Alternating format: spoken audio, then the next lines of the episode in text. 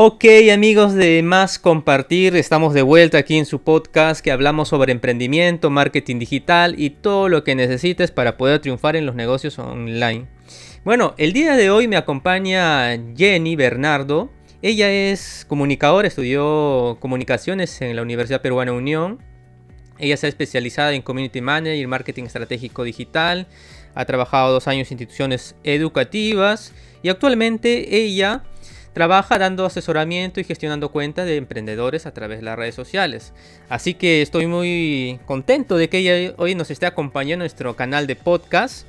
Hola Jenny, ¿cómo estás? Hola Otto, ¿qué tal? Muy bien. Muy bien, aquí en el canal de podcast de Más Compartir, como te había dicho, hablamos de temas de emprendimiento, de, de herramientas digitales, de marketing digital. Y y bueno, este, justo me decían algunos chicos qué herramientas necesita todo emprendedor. Y, se escuchan tantas cosas, ¿no? Y una de las cosas que me consultaban, y no, yo no tengo ahí claro, por ejemplo, ¿qué diferencia hay eh, o qué es el Google ADS, los keywords? ¿Qué, me puedes comentar? Mira, eh, Google Ads, entonces es para poder encontrar los keywords, que son las palabras claves que se que se va a utilizar dentro de mi marca o dentro de mi negocio, ¿no? Entonces, esas palabras claves me va a permitir posicionarme en, dentro de los buscadores que existen, Uno de los buscadores es Google. Entonces, cuando googlean mi marca, mi negocio, mi nombre, voy a aparecer en la primera página, ¿no? Entonces, para eso sirve el Google Ads, que me permite encontrar los keywords que necesito. Ah, mira, qué, qué bueno. Entonces, chicos, ya saben, piensen en los keywords y, ya los keywords les pueden indicar a qué tienen que darle punche, ¿no? Por ejemplo, si yo soy personal trainer, ¿qué palabras son claves? El entrenamiento, el acondicionamiento físico. Entonces, Jenny, sería correcto que uno tiene que tener una listita al menos de tres keywords, y ahí corrígeme, para que sobre eso le dé punche la generación de contenido, para que cuando alguien google salga esa persona. Claro, como tú lo dices, ¿no? Son las palabras que se relacionan con mi producto y con las cosas que yo hago, ¿no? Y justamente son esas palabras que me indican cuántas personas lo están buscando. Entonces, yo voy a poder conocer a ciencia cierta cuántas de las personas necesitan de mi servicio, necesitan de mi producto. Y eso es lo bueno de Google Ads, ¿no? Interesante, chicos. ¿ah? Miren, a veces, no sé si les ha pasado a ustedes, pero a mí por ejemplo, yo puedo generar contenido, volviendo al ejemplo de personal trainer, ¿no? De cómo comer sano, de cómo hidratarme, de cuántas horas dormir, pero en ningún momento estoy mencionando la palabra clave que es entrenamiento, acondicionamiento físico. Entonces, eh, lo importante, miren, algo bueno estamos aprendiendo aquí, los keywords, ¿cierto? Exacto, y no solamente eh, para utilizarlo en los contenidos, sino también si es que realizo artículos, es muy importante utilizar esos keywords, esas palabras claves. Y es más, cuando tú vas a subir una fotografía de tu producto o incluso tu misma fotografía, ya si eres una marca personal, entonces siempre cambiarle el nombre consta que, al momento que tú lo subes, automáticamente Google lo lee y lo, y lo coloca como una palabra clave y te posicionas de una mejor manera. Ah, miren, miren, chicos. Y yo, Jenny, hacía algo de lo que estás mencionando. Por ejemplo, cuando yo subo mis podcasts, siempre le pongo metadata, donde le pongo de qué trata el título, una descripción. Y, era justamente por eso. Yo lo seguía como una buena práctica, pero creo que se relaciona a esto. Claro, son varias cosas que se van complementando, ¿no? Y que llevan a un buen posicionamiento. Y es lo que se hace, el SEO, ¿no? Ese es el SEO, que se realiza de manera orgánica porque ahí no estás haciendo ningún pago. Entonces, ese es lo más bonito, ¿no? Que, que Google te da esa herramienta eh, de manera gratuita y tú lo puedes utilizar y no vas a invertir aún nada. Entonces, amigos emprendedores, a ponerse la pila. Yo sé que toma su tiempo porque estamos acostumbrados a subir una foto, subir un vídeo y se acabó. Pero recuerda que Google premia a la mayor información. Así que nos tomará un tiempo ponerle el título, una leyenda, una descripción. Pero si tú haces esa chambita ahorita, Google va a darte mayor prioridad a la hora de responder a una consulta de un usuario. Así que ya saben chicos, keywords y posicionamiento web. Pero Jenny, y, luego yo cómo puedo saber, digamos, pues este, estoy publicando, generando contenido, y, cómo puedo saber si, si, digamos, hay, este, hay llegada, cómo puedo saber qué usuarios están ingresando, ¿hay alguna herramienta que me pueda servir para eso? A ver, si hablamos de redes sociales, eh, cada red social es independiente y te muestra tus estadísticas, ¿no? En la cual ahí tú debes darle una interpretación a esas estadísticas, ¿no? El alcance, eh, las impresiones. Entonces, eh, tienes ahí mismo la herramienta de Facebook en cuanto a, sus estadísticas, Instagram las estadísticas que te vota. Pero ahora, si es que tú tienes una página web y quieres conocer el seguimiento, obviamente que también Google te ofrece la herramienta que es el Google Analytics, ¿no? Donde tú vas a poder ver a claridad la exploración de las personas que han ingresado a tu página, ¿no? Vas a poder ver el tráfico que ellos han realizado. Entonces, es otra herramienta complementaria que te brinda Google. O sea, Jenny, lo que estaríamos diciendo que la analítica la, la pueden hacer todos los emprendedores a través de sus redes sociales, como lo que mencionaste, el, administrador de Facebook. Y si tienes una web, la analítica la puedes hacer con Google Analytics, exacto, Exacto, Google Analytics, sinónimo de páginas web. Y quieres saber estadísticas de tu Facebook, obviamente en el administrador de anuncios de Facebook, ¿no? Incluso también en Instagram puedes conocer tus estadísticas. Interesante. Chicos, chicos ya saben, cualquier cualquier contenido, publicidad que estén haciendo, siempre tienes que darte un tiempito a ver la analítica. Eh, bueno, Jenny, ahí sí nos puedes ayudar. Yo entiendo que en la analítica, ¿qué datos voy a poder encontrar? Yo me imagino, debe haber una segmentación. A ver qué me puedes decir sobre eso. Claro, en la analítica, por ejemplo, en Facebook vas a ver tu alcance, cuántas personas han llegado, las impresiones, cuántas veces las, las personas han dado un vistazo a tu publicación vas a poder ver en cuanto, si son videos, el tiempo de reproducción, en qué segundos se quedaron las mayor personas a, ver tu video, porque obviamente no todos llegan a ver hasta el final de tu video. Entonces, esas, esas estadísticas, esos análisis te va a permitir mejorar tus estrategias, ¿no?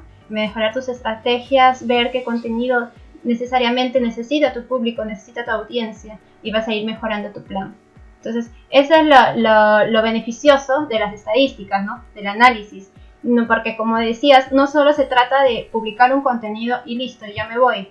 Y que Facebook haga el trabajo por mí, no. Sino hay que darle un monitoreo constante, ¿no? Ver en qué cosas he fallado. Hay que recordar también que todo al inicio es un prueba-error. Hay que ir testeando siempre, ¿no? Lo que funciona e-, para mi negocio, claro, lo que funciona para mi negocio no le va a funcionar a la otra persona. Cada negocio siempre es independiente y es más, en las redes sociales también.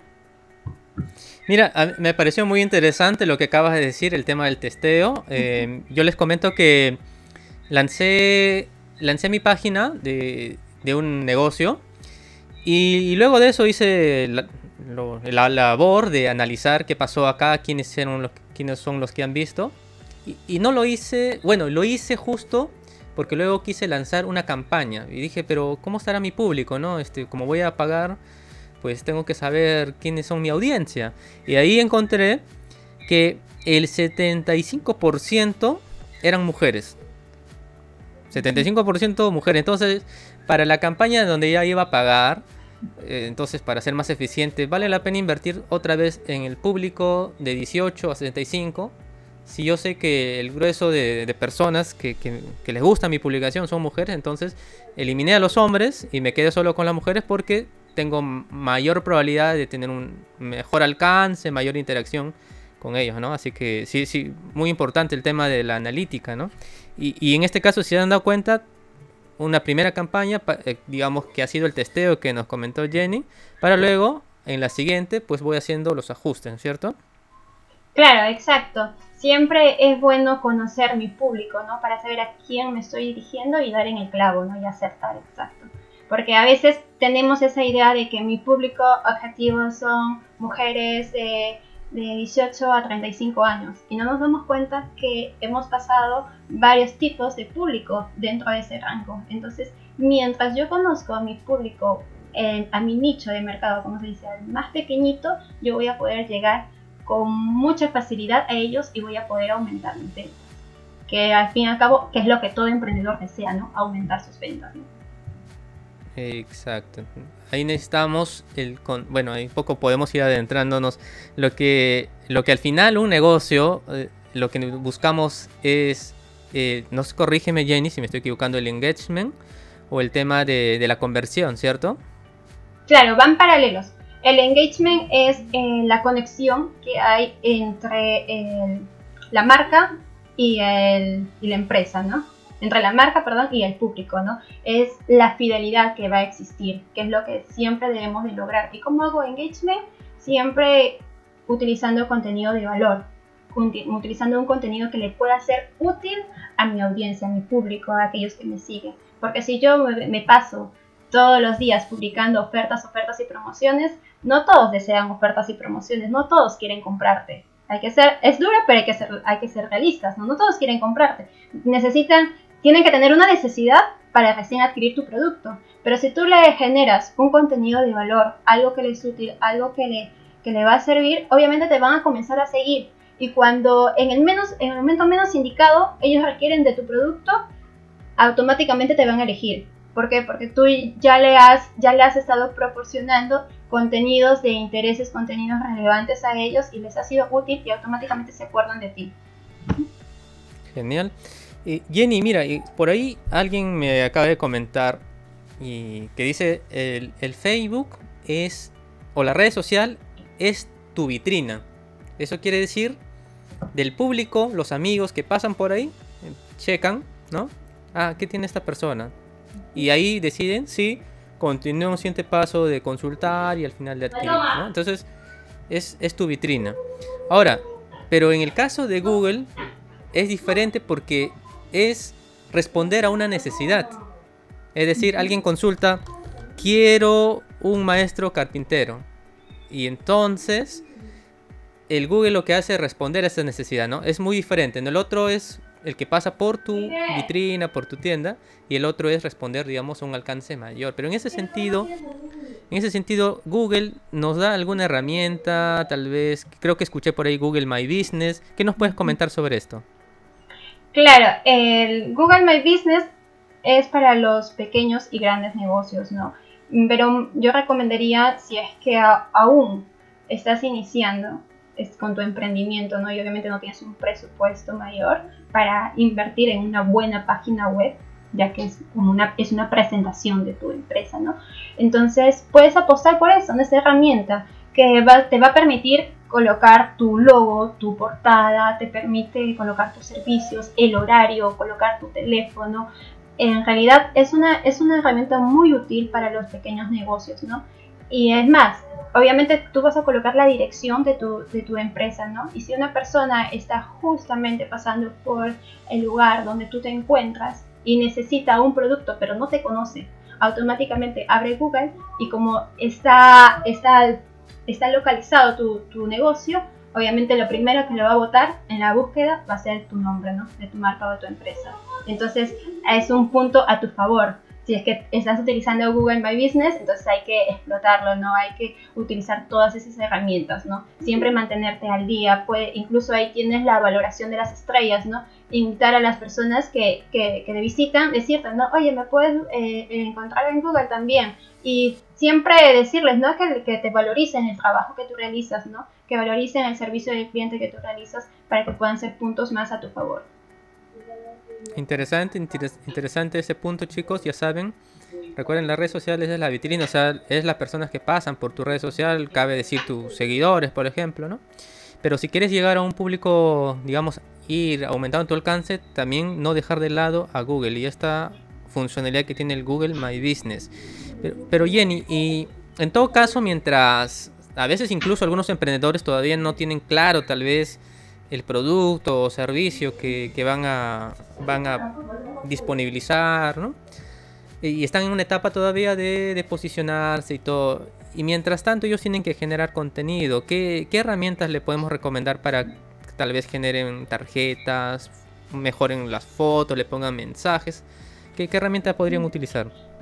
Claro, las herramientas de contenido que actualmente los emprendedores están utilizando eh, son lo que es Canva, que es una, es una plataforma muy multifuncional no solamente para diseño gráfico, también ahora tiene para videos cortos. Son ya plantillas establecidas, están predeterminadas. Lo único que vas a tener que realizar ahí es hacer el branding, ¿no? El cambio de color de acuerdo a la marca que representas. Incluso también ya tienes logos establecidos. Ojo, que no hay que decir que el que utiliza Canva ya es un diseñador. No, es muy diferente. Esta, esta herramienta es especialmente creada para aquellos emprendedores o aquellas personas que necesitan aperturarse en este mundo del marketing digital o este mundo digital y necesitan tener eh, aplicaciones o herramientas a la mano, ¿no? Porque muchos no pueden contratar a un diseñador para que te pueda hacer todo el branding de tu marca, pero puedes comenzar por Canva, ¿no? Puedes comenzar por Canva, escoger tu logotipo,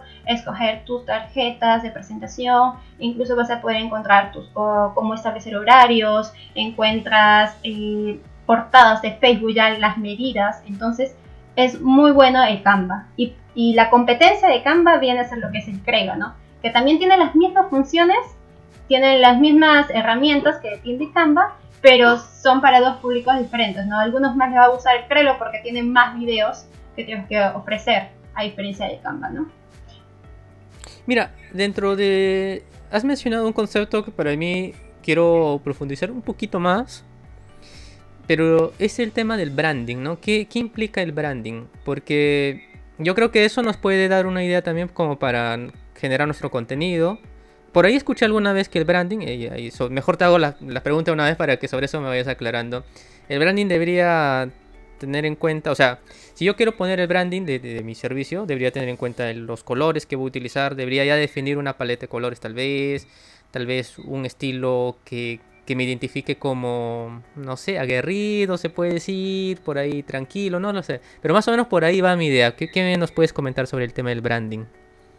Claro, el branding más que todo son la paleta de colores que te identifica, que te identifica tu producto, que identifica tu marca.